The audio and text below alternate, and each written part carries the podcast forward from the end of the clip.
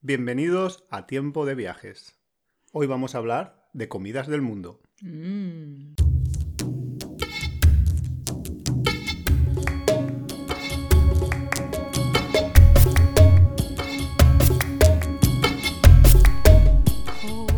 Nuria, ¿cuál es tu comida favorita? Del mundo, digo.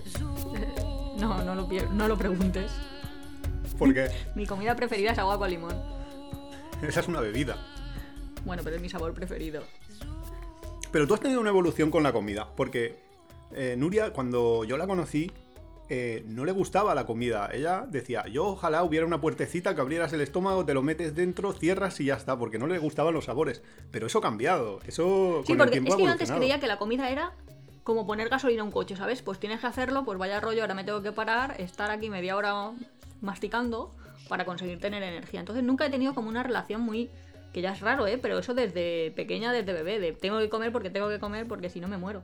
Pero así como que los sabores, como que la gente que lo ve como un placer, como disfrutarlo, yo esa experiencia, hasta que no he viajado bastante, no, no la he vivido.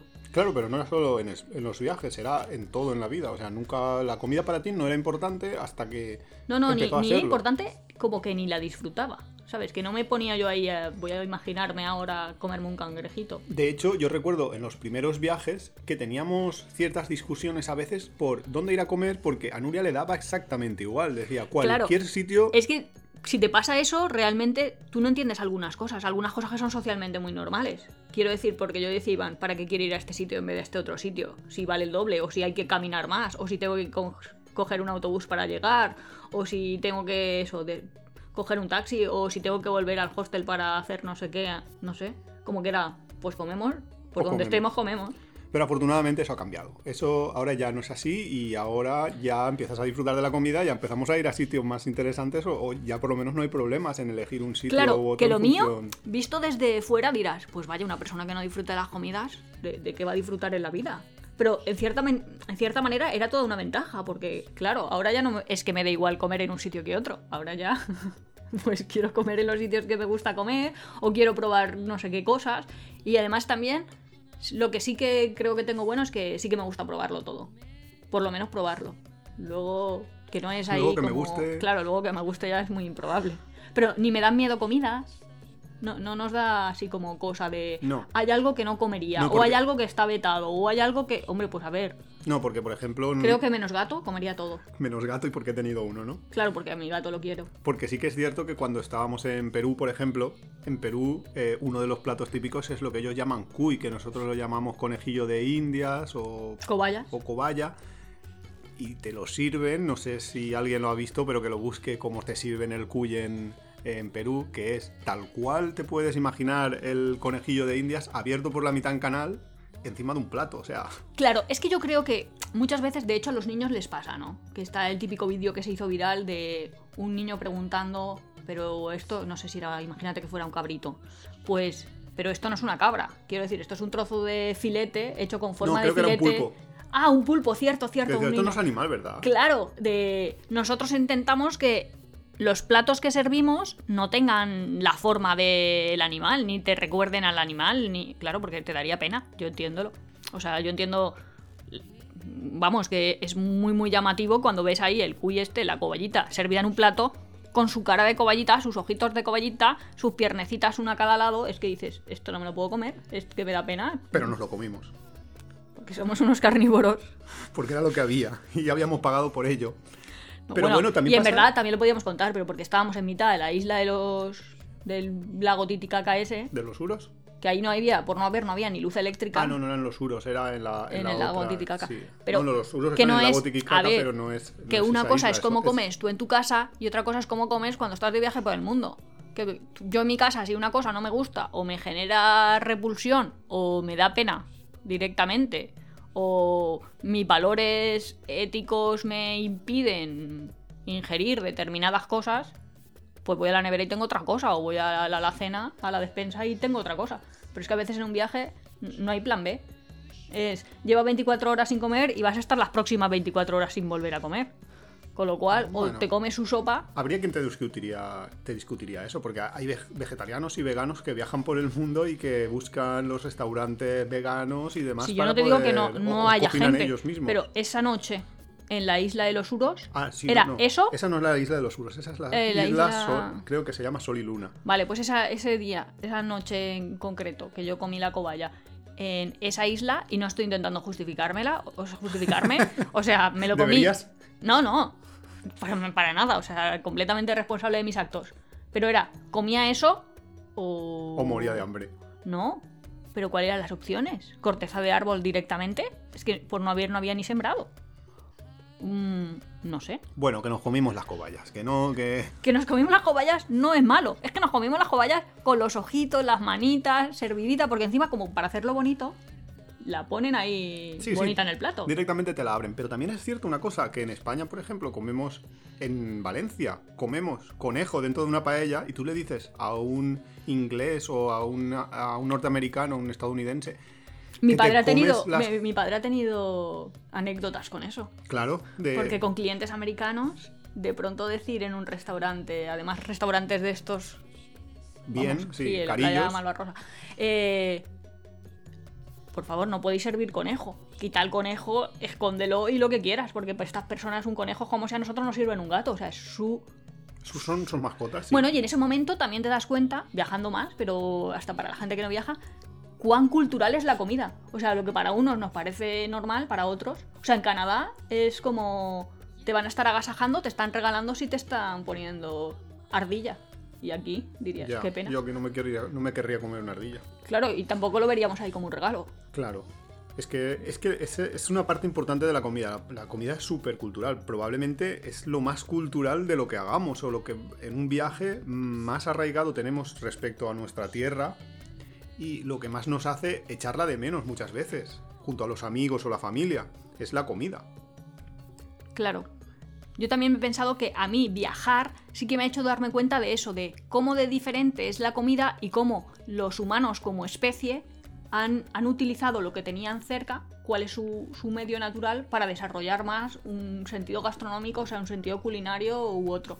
Claro, hay tribus, por ejemplo, que comen los gusanos de las cortezas de los árboles y que, a ver, yo si me las tuviera que comer, pues a lo mejor, si no tuviera otra cosa, me las comía, pero, pero por placer no lo, no lo probaría. Pero si has nacido allí, pues si has nacido allí es que es lo que hay. Igual que, por ejemplo, en, en las islas, en, en las islas del el su- el sur de Sumatra, de en Indonesia, comen monos. Y a mí, para mí, comerme un mono sería casi como... No sé, es casi como comer carne humana. No. Claro, también es verdad que los humanos como especie, igual que muchos animales, para no tener intoxicaciones alimentarias, tenemos repulsión innata por determinadas cosas. Cuando tú has dicho comemos gusanos, y me he acordado de estos de Indonesia, que yo llamo los fumadores, los de las Sí, tribus sí, sí, estas. sí, sí, sí. Los del sur de Sumatra. Sí, eh, es que como es como gelatinoso, baboso, mocoso en tu boca, pues eso te genera repulsión. Que luego habrá quien vaya de viaje súper top y se vaya a un restaurante a... yo qué sé. Bueno, nosotros. Y... Bueno, no, que te digo, y te sirven ostras vivas y estás ahí tú con el limón viendo cómo se mueren. ¿Qué te pasó a ti con las ostras la primera vez que las probaste? pues me generó repulsión, porque encima te lo están contando, es que lo estoy contando justo por eso, como que a lo mejor cualquiera está pensando, no, no, ostras frescas, esto es súper lo más, una maravilla, oh, qué exquisitez. Acabó vomitando debajo de la escalera. Tampoco hace falta llegar al detalle aquí con la audiencia. Bueno, Pero es eso, pero yo creo que porque somos animales y, Claro. y hemos pensado, o sea, tenemos nuestros mecanismos de antiintoxicación alimentaria. claro, Pero y, bueno, no- yo- y- y también porque, porque culturalmente, porque nosotros estamos acostumbrados a comer unas determinadas cosas porque nosotros las hemos comido desde pequeños. Dicen eso, como que a los a, a los bebés humanos como toman leche materna, que tiene mucha más azúcar, como que es universal nuestro gusto por lo dulce y que de hecho se desarrollan más papilas cuando se ha producido la, la lactancia y todo eso. De hecho, tú tenías unos amigos que les había pasado algo así, ¿no? Como que tenían dos hijos, el francés, que ah, tenían claro, que, que a uno le habían dado picante de pequeño y a otro nunca le habían dado picante. Entonces tenía al hijo más pequeño que le encantaba el picante y al hijo más mayor que el picante era como, no, no, esta, esta comida es picante. Que a ti te pasa un poco eso también, que tú nunca has probado el picante y no te gusta nada el picante. No, no que me esa es gusta. una de las diferencias entre Nuria y yo, por ejemplo, para no, ir al No es que no me gusta el picante, es que me arde el estómago. O sea, tengo pirosis, eh, tengo luego ahí reflujo. Bueno, sea lo que sea, pero Mm. quiero decir que, por ejemplo, yo en la India disfrutaba con la comida y Nuria sufría con la comida, o sea, que era Eh, como lo en la India sí que he estado yo en restaurantes y le he dicho a alguien, ¿tiene un limón? Sí, sí, y comer solo eh, Agua con limón y azúcar. y arroz, y arroz sí, blanco. sí, tiene arroz blanco, por favor, mi estómago necesita esto. Y sin embargo, yo cuando estuve haciendo la vuelta al mundo, justo ya cuando me iba a volver, eh, una de las alternativas que, que tenía era pasar por la India y dije, ostras, me voy 15 días a la India porque quiero estar 15 días disfrutando de la comida, porque estaba yo solo y podía ir a los restaurantes cada día y disfrutar de comidas picantes, comidas no picantes, de Pero todo si es que tipo eh, y me en la. India te dicen, esto es una comida. Lo que decimos nosotros a lo mejor un menú y son como nachos, no sé cómo decir, bocabits o algo así, pero caseros. Y luego cinco salsitas. ¿A cuál más? A mí, yo- tal cual yo lo vivo, se me duerme la lengua, con lo cual no, no noto diferencia entre el verde, el rojo, el color blanquito. los talis. Pero sí, es, es- es una comida, pues que sí, que tienes unas salsas, que, que tienes que, claro, que cada una tiene su graduación de picante, de matices de sabor, y que tú tienes que disfrutarlo si lo, o sea, si lo sabes disfrutar. Pero es- a lo mejor sí que es cierto que si a la primera que comes se te duerme la lengua o te... ¿Sabéis, O no ¿sabéis cuando tomas un té muy muy caliente que te quemas? Y, y ya a partir de ahí el siguiente no va, pues con el picante a mí creo que me pasa una cosa parecida. Con lo cual eso, eh, en países como México también, que también usan mucho el picante, pues hay que ir con cuidado. y Claro, Nuria pero tiene que ir con mucho México, cuidado. tenemos que decir eh, eh, a favor de México Que y te de otros comunicar. sitios. Bueno, primero que te puedes comunicar, eso también creo que ayuda bastante, que a lo mejor los indios no, pero que son capaces de haber entendido de el picante está súper bien, el picante es bueno para los humanos porque mata parásitos, pero te lo pongo en un lateral y tú dosifícate cuánto quieres. O sea, no te lo mezclo en la comida. Que a mí lo que me molesta a veces es eso, de esta comida podría estar muy bien hasta que los aderezos de la comida la han destrozado. No, no sé. Tampoco voy a criticar yo, bueno, pues estoy criticando ya, los modelos culturales de aderezamiento de comidas, pero a veces... Pero sí, problemas eh, con la comida sí que Nuria ha tenido muchos. Yo no tantos, pero Nuria sí que ha tenido de ¿Sabes cuando tengo grandes problemas con la comida? Que me, me estoy acordando en Aona, no, en Aonan, no, en Kachanaburi, en Tailandia. Sí, con el pan. Sí. Cuando espero una cosa, pongo mis expectativas a un determinado nivel y obtengo otra. Quiero decir, cuando después de estar viajando por Asia, todos los que habréis viajado por Asia sin duda me estaréis entendiendo, de está perfecto, su comida, no tengo nada que decir, bueno, tengo un montón que decir, pero ahora no estoy en fase de criticar comida de Asia. eh, perfecto, pero me voy a un restaurante y me dicen que tienen Bocadillo, bocadillo de de no sé calamares. qué, vale. Perfecto, yo ya he ido a un, co- un- a un western, ¿no? O sea, yo ya he ido a un restaurante de comida Occidental. occidental, pago comida occidental, espero recibir comida occidental. Y de repente te encuentras que aquello no es pan, ¿no? que aquello es un mejunje, que no sé cómo lo han hecho. Que parece pan, o porque desde fuera parece pan, pero no es pan. Claro, porque si a mí en Filipinas, en un McDonald's, me ponen una hamburguesa, en un McDonald's marca McDonald's, entre dos cacharros de arroz, o sea, arroz prensado, Sí. pues estupendo, porque ya sé que vas a ver arroz y que es arroz, pues es que hasta lo disfruto culturalmente, me hace gracia y no me pongo a sacar fotos porque yo no soy de hacer foto foodie, pero es que sería como hasta gracioso de, mira esto que lo han hecho. Pero si me pones un pan, veo un pan, hago mi boca sabor pan, todo, cuando muerdo y eso no es pan, pues ¿qué me pasó? Pues que hay un vídeo que algún día saldrá a la luz. Creo que está por ahí por no. internet. Creo que está por ahí por una de esas cuentas perdidas que tenemos nosotros. Pero algún día saldrá a la luz de Nuria golpeando con el pan en la mesa, diciendo, ¿esto qué es? Esto no Ah, es pan. Justo, cuando Iván dice Nuria golpeando con el pan en la mesa, que vosotros pensaréis, si es un pan de bimbo este, es un pan de hamburguesa, ¿cómo vas a golpear en la mesa? Eso pensaba yo. Pero es que al final es, cuidado que vas a romper la mesa, porque es un mazacote durísimo, que es que yo creo que mezclando harina, agua y, y- y haciendo presión, No sé cómo sale esa consistencia. Es que consistencia cemento. Es increíble cómo lo hicieron. Eso es hormigón, eso nos rompía los dientes, en fin. Esa es una de las, bueno, anecdotitas. Pero sí que pasa a veces eh, el, que en determinados países hay determinados gustos, como por ejemplo en China, que no les gusta el sabor dulce. Entonces, es sorprendente cómo vas y ves una pastelería, porque lo que sí que les gusta es la imagen de París, las imágenes de, eh, ciertas cosas occidentales, y entonces te montan una pastelería y tú ves unos pasteles preciosos, que entras a la tienda, te comunicas como puedes con aquella dependienta china que no habla inglés y tú no hablas mandarín, y señalando llegas a comprar algo, sales fuera con toda la ilusión de, de- de descubrir el sabor de la pastelería china preciosa, un pastel que te cagas, lo muerdes y es bacon. Tienen un pastel que parece dulce y que es salado, que es bacon.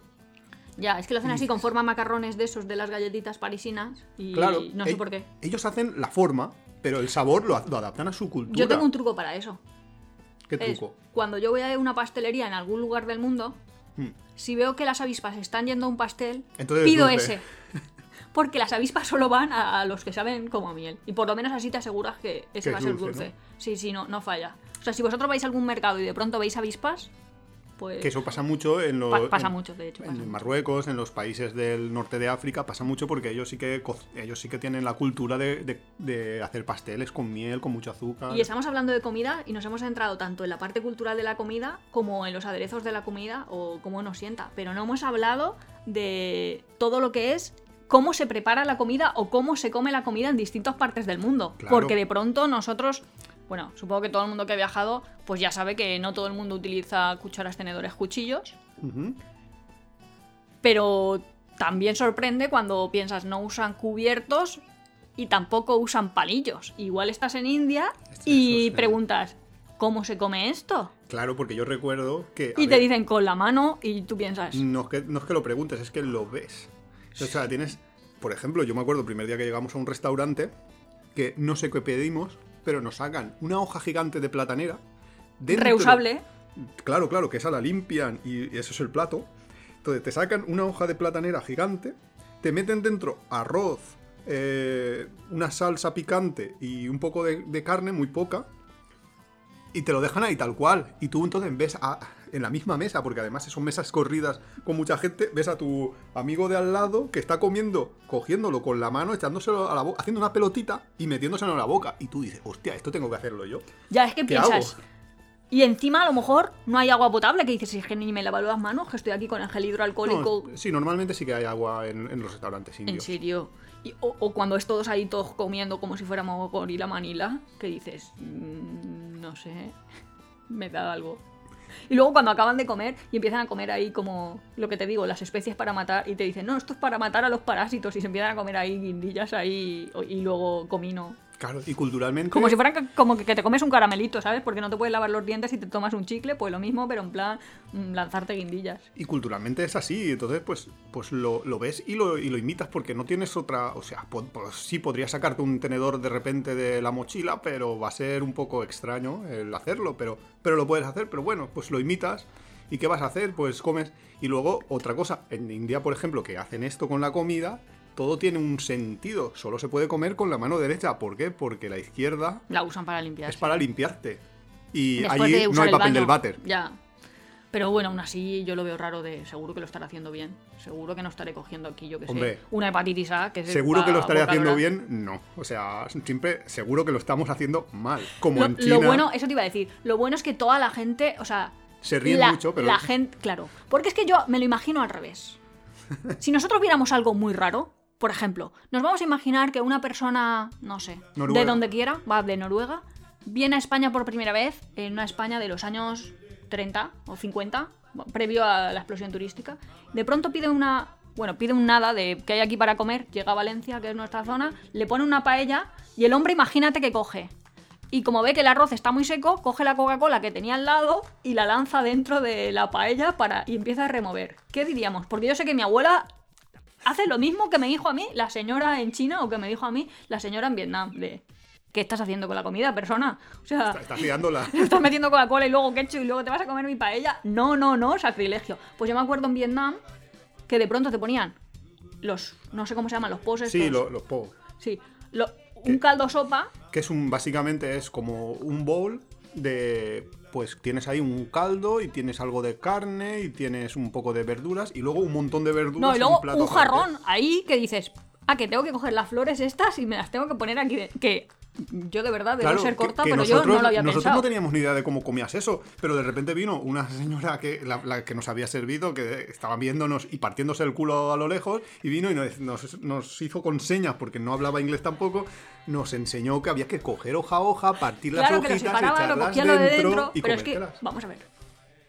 Creo que no soy la única tonta del mundo que si no lo has visto no sabes que coges el jarrón y te lo metes dentro ahí y, y encima ahí algunas que vas pelando, algunas que vas poniendo, eso es un poco difícil. Bueno, pero eh, así, o sea, es como comen ellos. Claro, sí, te lo enseñan Entonces, y luego claro. tiene su sentido, pero claro, que es, que es un poco raro. Claro, sí, bueno, no Oh, es que es sea que raro. es imagínate que tú nunca hubieras visto una zanahoria. Entonces a ti te traen una zanahoria, pero con hierbas y todo, pues tú qué vas a imaginar que se come la naranja y no se come lo verde. Bueno, pero es que eso te puede pasar aquí en Murcia. Tú, tú vas ahí a Murcia, que está aquí al lado de Alicante, y mucha gente de Alicante no sabe que ellos tienen una comida que es una hoja de, de limón, del limonero, del árbol, que le hacen una especie de... de Oscar Soch en Cataluña. de- de cu- de encubrimiento como con pan y tú te comes lo de fuera. Pues hay gente que ha mordido la, la hoja de limón y se y parte el, el murciano se parte del culo de cómo te estás comiendo la hoja. Que eso solo es la parte que le da la forma. Mm, Pero sí. claro, es que. Yo a veces pero, he hecho el ridículo un poco. Como en China, En China creo que fue de las que más. de las que más. ¿Lo cuentas tú? Uf, pues no sé qué hay que contar, pero vamos, es que básicamente fuimos a un restaurante nuestro primer día, En Beijing. justo al lado de la plaza Tiananmen, y pedimos algo que tampoco es que pudiéramos pedir mucho porque es que el menú estaba en chino, no hablaba nadie inglés, total, que señalamos algo aleatorio, nos trajeron una comilona ahí súper interesante. Bueno, sí, no estaba mal, era bastante, bastante amplia. Y uno de los platitos que, que venían allí era una especie de cuadraditos que parecían las toallas húmedas estas que te dan en los aviones para lavarte las manos cuando... Sí, habéis ido al... A ver, hay toallitas húmedas que van dentro de como un sobre y tú las abres y sacas la toallita húmeda. No, no me refiero a esas. Toallitas que son de lino generalmente o de algodón, que son pues eh, en las compañías aéreas así de más nivel, que ya te las dan así.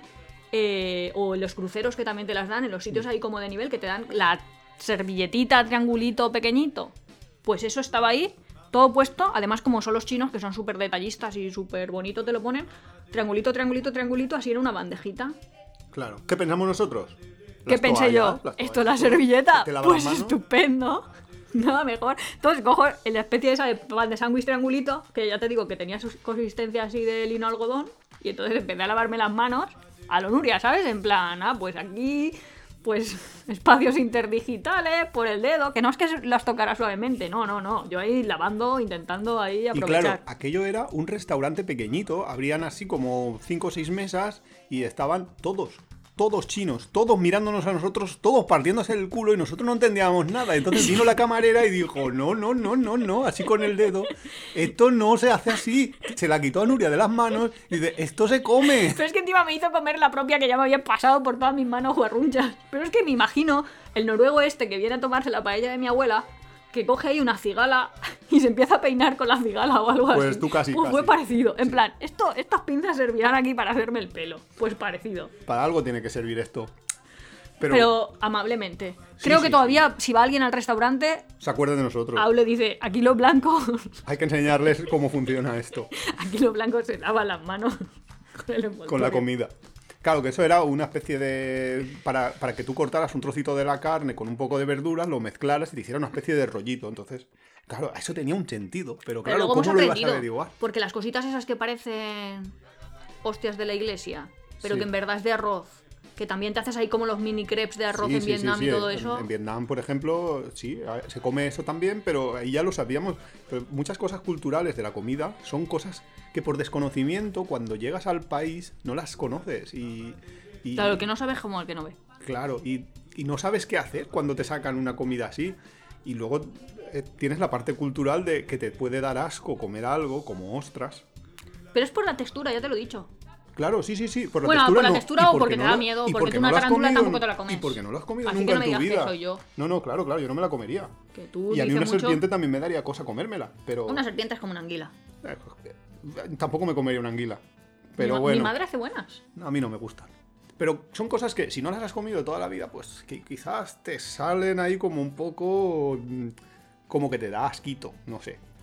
Pero sí, hay muchísimas cosas que son culturales y muchísimas cosas que son por desconocimiento puro y duro. Hombre, algunas por. Es que. ¿Pero por qué?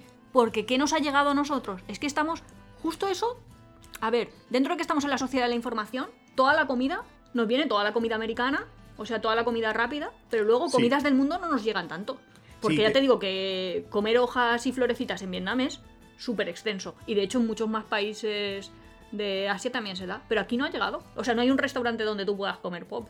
Pos. O sea, el sushi, sí. Igual que cuando fuimos a Japón. Yo creía que en Japón todo el rato Todo estar sushi. comiendo sushi. No, no, nada. Y Eh, a mí no. me gusta el sushi. Y yo en Japón tenía miedo. Y decía, joder, todo el rato así a comer sushi, todo el rato pescado, a mí no me gusta. Pues no, llegas a Japón y descubres un millón de platos distintos. ¿Y qué pasa? Que aquí en Occidente los platos, los restaurantes japoneses se han adaptado a los gustos del lugar y eso pasa en muchísimas... De hecho, con todos, ¿eh? Porque los restaurantes en México exactamente lo mismo. Claro, que te claro, dicen, claro, no, no, claro. eso es Tex-Mex. Claro, no es- claro, claro. no. Los restaurantes mexicanos de España no son comida mexicana. La comida mexicana está infinitamente mejor que lo que nos dicen aquí que son restaurantes mexicanos. Es otro tipo, es... De hecho, no ha llegado nada inca así aquí. No, no, claro, claro. Por ejemplo, o sea, que quiero decir que siempre... Hombre, chocolate. Bueno, sí, el chocolate, pero eso hace ya muchos, mu- muchos, muchos años. Pero que muchas veces pasa eso, que hay una- unas determinadas partes culturales que nosotros buscamos incluso. Yo me acuerdo que eh, me comentaron en una ocasión que yendo en un tren, una, una amiga haciendo un interrail en su época, eh, había unos americanos que estaban haciendo el interrail también, eh, estaban viajando ahí y tal, y que ellos cuando llegaron eran por los países del este, que era al principio de la apertura de los países del este y tal, que cuando llegaron al destino vieron que había un McDonald's y se pusieron ahí a cantar ahí súper contentos de sí, menos mal, estamos salvados, hay un McDonald's. ¿Por qué? Porque su, su mentalidad era, no podemos comer la comida esta, las marranadas estas que es comen, que comen estos. Exacto, el McDonald's es casa que esa también fue, fue buena. Entonces, claro, hay mucha gente que busca en, en- en el sitio de comer lo que tiene en casa. Y luego lo extraño es que esa misma gente igual luego se va al restaurante balinés carísimo en su ciudad y en Bali se va al Sí, McDonald's. eso es lo que, eso o que comenta pizzería. Iván es súper súper típico o, o súper frecuente. Encontrar a gente, los mismos que te encuentras en los viajes. Lo que tú dices, Que están en Bali. Y te dicen, no, vamos a la pizzería. Y luego aquí es su cumpleaños y dicen, vamos a un balinés que han abierto, que no sé qué, que no sé cuántos, que dices. Pero, Pero había si, algo raro. si no te conociese, no te compraría. O sea, que te quieras gastar triple de lo que te tienes que gastar. Claro, pero esa gente yo creo que mentalmente lo que piensa es, el restaurante balinés de aquí ya se ha adaptado a la comida de aquí, entonces voy a comer cosas que me van a gustar, mientras que el McDonald's de allí no se va a adaptar a la comida de allí. Porque culturalmente nosotros somos muchísimo mejores y muchísimo más eh, fuertes que ellos y nosotros vamos a imponer nuestra comida allí. Entonces esa es la mentalidad muchas veces de gente así. Que luego te das cuenta de que normalmente sí que pasa, que el McDonald's no se adapta a las comidas del lugar, pero hay sitios donde sí, porque yo recuerdo en Filipinas Lo que te he dicho. que el, el McDonald's no, por, porque la gente no lo pedía, no comían hamburguesas con pan. Han conseguido que el McDonald's haga hamburguesas con arroz. Pero bueno, aquí también hemos conseguido cosas. Que se adapten, pues O sea, no sé, algunas, pero- sí. Algunas habrá, pero, pero, pero menos, muchísimas menos que lo de los filipinos. Que lo de los filipinos es muy fuerte porque han conseguido eso ahí, en el Kentucky también y en muchísimos Yo, sitios. mira, es aparte de las cosas que puedan ser diferentes en cuanto a comidas, en cuanto a sabores, en cuanto a texturas, en cuanto a qué es lo que tienen de materia prima, una de las cosas también raras es el orden de las comidas. Porque yo estaba acostumbrada a, Claro, vale, como poco, pero desayuno, almuerzo, como, meriendo y ceno. Pero es que de pronto llegas al sudeste asiático y tienes para desayunar lo que para aquí sería un cocido, yo qué sé, un caldo más cosas para el caldo de segundo más no sé qué. Y a mí, sinceramente, a las 8 de la mañana lo que menos Claro, me apetece ahí. es meterme el caldo de la abuela de Navidad Claro. e- en un restaurante. Pero para eso ya los, los hoteles y todo te han occidentalizado el desayuno y te hacen crepes para desayunar con y, y zumo te de frutas. crees que lo más normal del mundo es, pues eso, tomarte un zumo de naranja. Claro. Pero no, ellos no, ellos comen pues Que de hecho, su comida picante de Yo entiendo mucho a los, a los vegetarianos en el sentido de que en todo el mundo las frutas saben iguales. Sí, Y bueno. entonces, claro, un plátano es un plátano. No me vengas con tonterías. Vas a ver bien en todo el mundo. Un vegetariano va a tener menos problemas. Pero- Un vegano estricto. Pero un vegano no es solo un vegetariano, no es. Pues un no, crudíparo. es- no solo come frutas. Pues los crudíparos. Eh, Esos comen igual Comen en todo. muchísimas cosas. Y, y yo siempre pensaba, yo no puedo ser vegano, yo no puedo ser- yo no podría comer solo vegetales. Para mí, eso era como, guau, pues si hay mogollón de cosas. O sea, para mí, eh, desde la visión de, de- de, pues desde España o desde Valencia, no tenía yo suficientes comidas, suficiente diversidad de sabores Ah, como para, para, como para hacer toda una dieta así. Y cuando fui a la India, sobre todo en el sur de la India, que hay mogollón de gente que, es, eh, que va a los pure veg, a los, a los restaurantes que solo cocinan, eh, solo cocinan sin nada de animal, en esos restaurantes, muchas veces nosotros comiendo, yo me di cuenta de la cantidad de sabores y la cantidad de texturas y diferentes que se podían conseguir y que sí que podría llegar a comer solo, solo eso. Lo que pasa es que no quiero, porque me gustan... Me gusta el jamón y me gustan además muchas tienes que cosas, tener una pero... base proteica. Y la base proteica ellos lo consiguen a, a través de tofu, que al final es. Ya, pero a mí soja. no me gusta el tofu, por ejemplo. Y... Ah, y otra cosa que no hemos hablado es la asociación olor-comida. Porque el claro. tofu apestoso, que es el típico olor de las ferias, O el durian.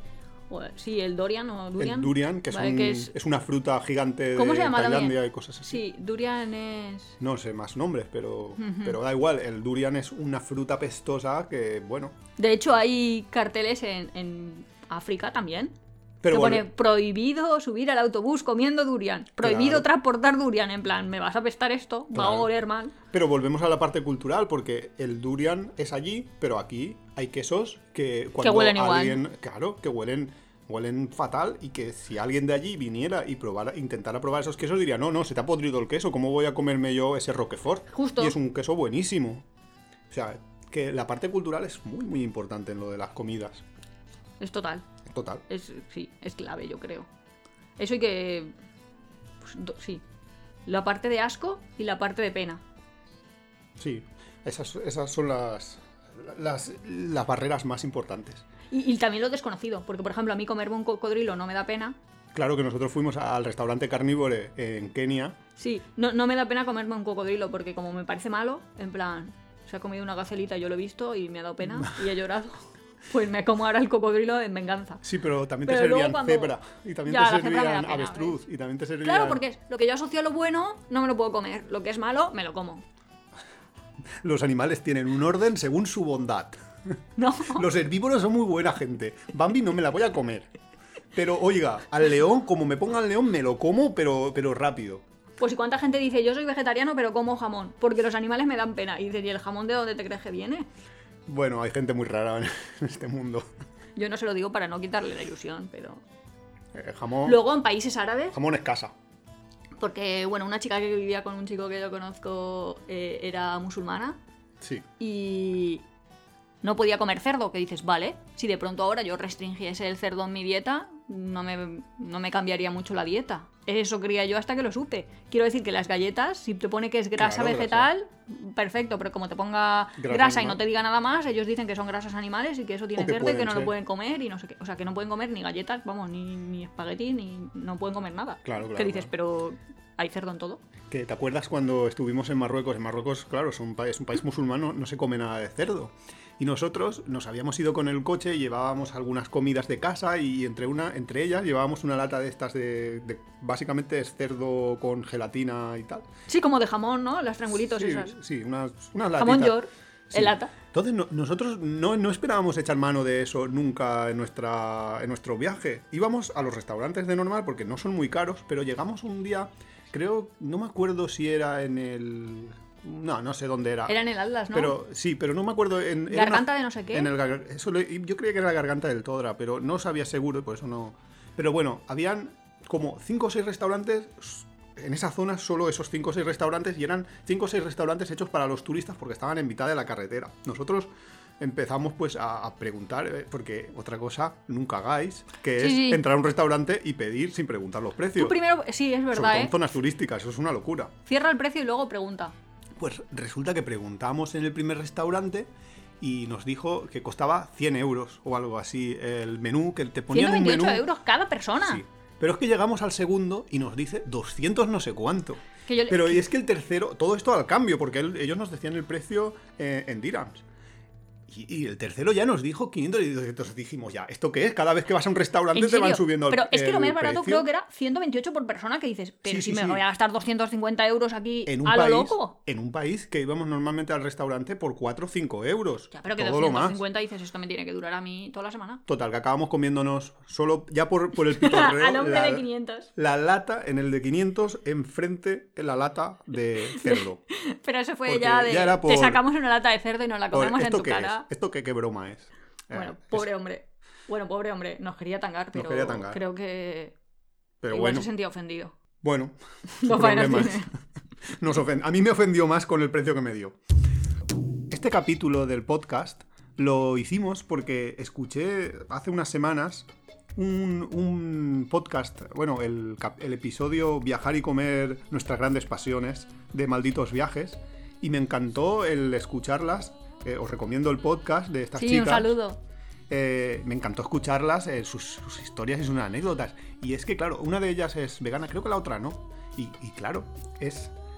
Las historias de cada persona son tan personales en cuanto a la comida, porque incluso personas que han nacido en el mismo país tienen gustos y, y formas de comer completamente diferentes y les da asco una determinada cosa o no.